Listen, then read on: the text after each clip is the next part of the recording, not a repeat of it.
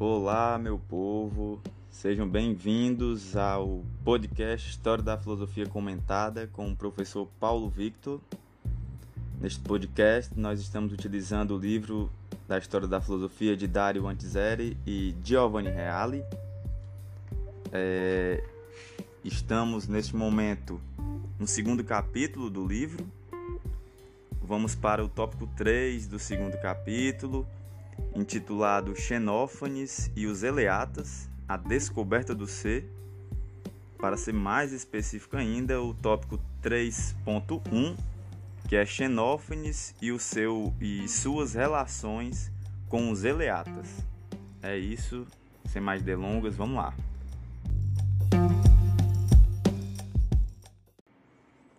Xenófanes nasceu na cidade jônia de Colofon, em torno de 570 a.C. Por volta dos 25 anos de idade, emigrou para as colônias itálicas, na Sicília e na Itália meridional.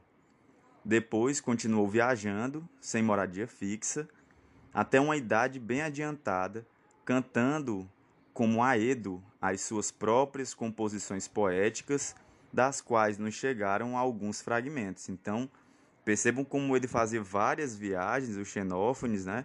E, passa, e por onde os lugares onde ele passava, ele cantava as suas poesias, porque esse ainda era um modo encontrado por alguns filósofos, no caso aqui a maioria deles, para poder expressar suas teorias. Tradicionalmente, considerou-se Xenófanes como fundador da escola Eleia, mas com base em interpretações incorretas de alguns testemunhos antigos. Então, essa é uma afirmação errada, né? equivocada. No entanto, ele próprio nos diz que ainda era um andarilho, sem morada fixa, até a idade de 92 anos. Olha o quanto que ele viveu. Ademais, sua problemática é de caráter teológico e cosmológico, ao passo que os eleatas, como veremos, fundaram a problemática ontológica. Então, percebam, só para deixar claro aqui, teológico, no caso, seria o estudo sobre o divino, né, sobre as divindades, sobre Deus.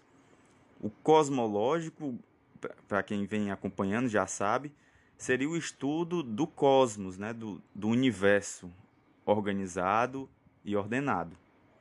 Assim, justamente, considera-se hoje Xenófanes como pensador independente, tendo apenas algumas afinidades muito genéricas com os eleatas, mas certamente sem ligação com a fundação da escola de Eleia.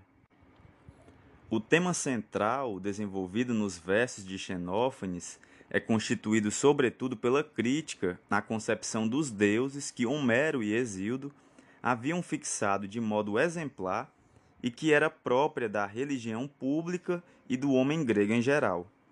O nosso filósofo identifica de modo perfeito o erro de fundo do qual brotam todos os absurdos ligados a essa concepção.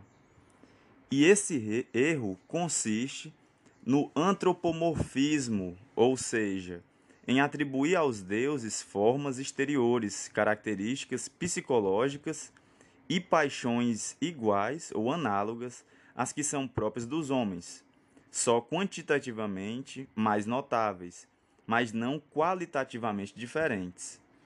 Então percebo qual é, o, qual é a crítica aqui do Xenófanes a, a, a essa tradição religiosa grega.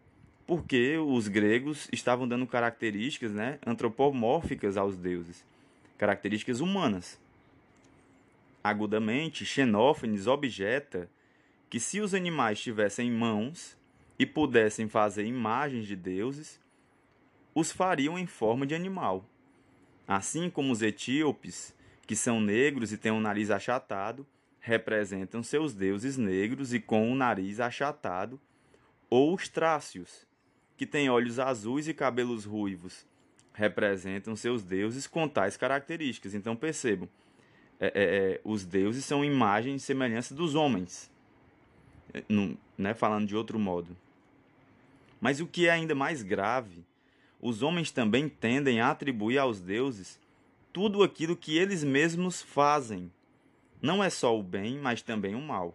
E aí vem uma citação, um fragmento do Xenófanes.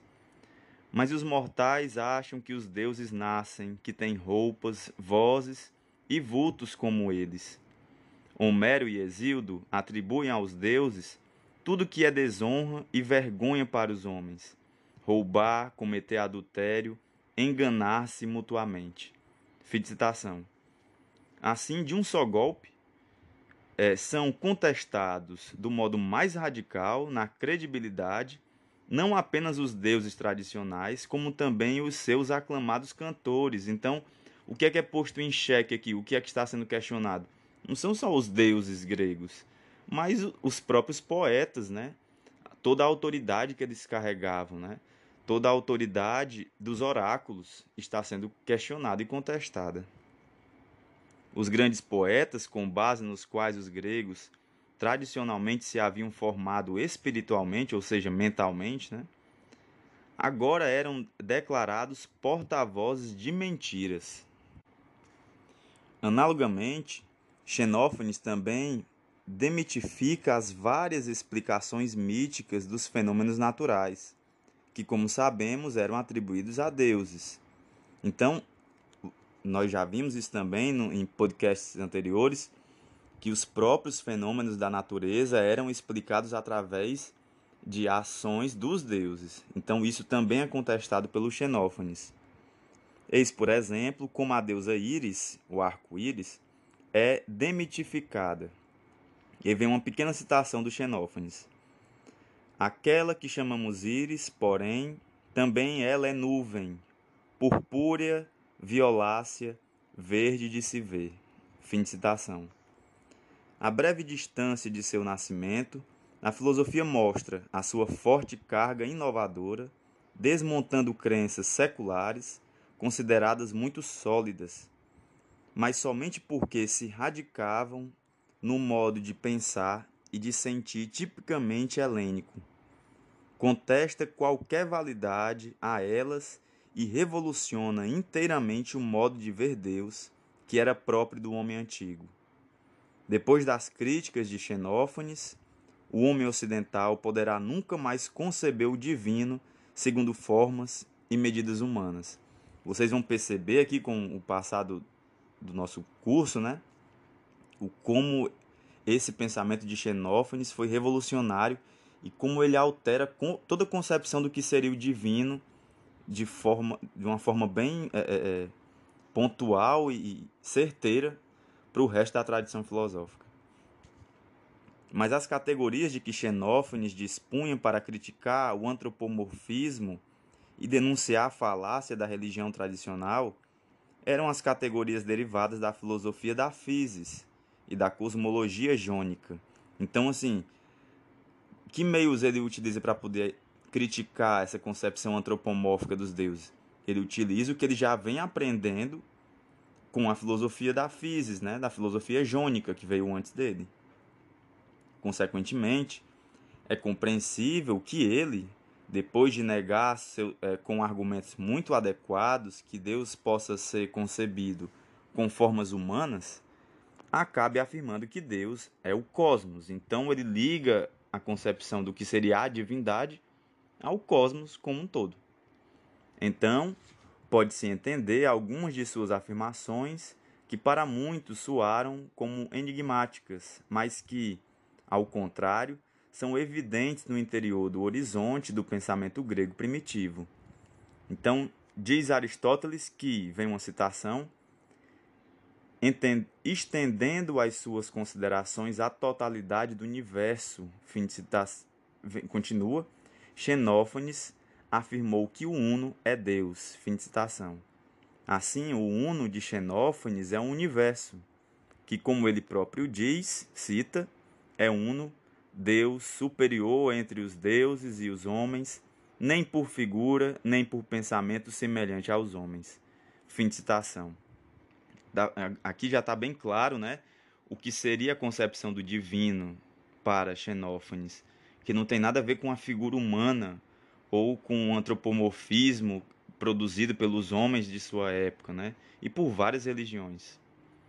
Como o deus de Xenófanes é o deus Cosmos, então pode-se compreender claramente as outras afirmações do filósofo. E aí vem outra citação. Tudo ele vê, tudo ele pensa, tudo ele ouve. Sem esforços, com a força de sua mente, tudo tudo faz vibrar. Permanece sempre no mesmo lugar, sem se mover de modo algum. Que não lhe é próprio andar, ora em um lugar, ora noutro. Fim de citação. Em resumo, o ver, o ouvir, o pensar e a onipotente força que faz tudo vibrar são atribuídos a Deus, não numa dimensão humana, mas sim numa dimensão cosmológica, né, do universo como um todo. Essa visão não contrasta com as informações dos antigos de que Xenófanes erigiu a Terra como princípio, nem com suas precisas afirmações. E aí vem outra citação: tudo nasce da terra e na terra termina. Todas as coisas que nascem e crescem são terra e água. Fim de citação. Com efeito, essas afirmações não se referem a todo o cosmos, que não nasce, não morre e não se torna nada, mas sim à esfera terrestre. E ele ainda apresenta provas bastante inteligentes de suas afirmações, como a presença de fósseis marinhos nas montanhas, sinal de que houve uma época em que havia mais água do que terra nesses lugares.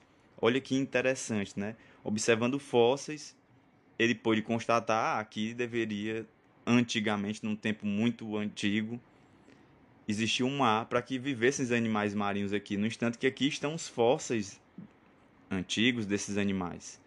E, então isso é muito interessante perceber essa capacidade forte de um, de um argumento racional aqui, né? Com Xenófanes. Xenófanes também ficou conhecido por sua visão moral de alto valor. Então, novamente, outro autor que começa a trazer a questão moral, porque está fugindo aqui um pouco da, da questão da filosofia cosmológica somente, começando a adentrar no campo moral contestando, desculpe, as ideias correntes, ele afirmava a superioridade dos valores da inteligência e da sabedoria sobre os valores vitais da robustez e da força física dos atletas veneradíssimos na Grécia. Então, esse é um argumento muito forte na filosofia antiga de sobrepor o, o, a inteligência, a alma, o pensamento, o espírito a força física, né? E isso é algo que vai ficar até hoje, que é muito explorado, muito divulgado e defendido ainda essa ideia. Não é o vigor ou a força física que torna melhores os homens e as cidades, mas sim a força da mente, a qual cabe a máxima honra.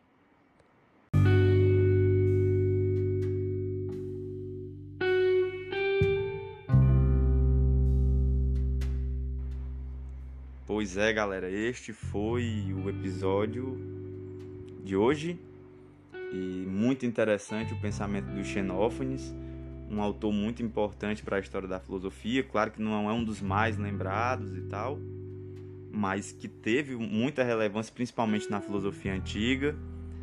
É, e, e só para encerrar aqui, Gostaria de pedir novamente para que vocês compartilhem, que eu sei que tem muita gente que gosta de filosofia, lembrem-se disso, é muito importante.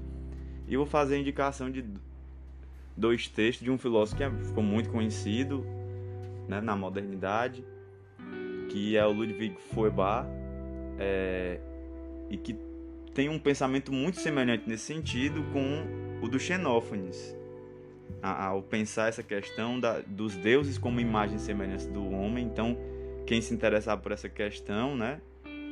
Vou indicar dois livros que eu tenho que são muito bons do Feuerbach. Um é a essência do cristianismo e o outro é preleções sobre a essência da religião. E que, de modo básico, é claro que é um autor que nós vamos ver daqui a muito tempo, mas que defende exatamente essa ideia de mostrar como as religiões são imagem né, do humano, como os deuses ou Deus também é resultado disso. Então é isso, meu povo. Espero que tenham gostado. Até a próxima. Valeu!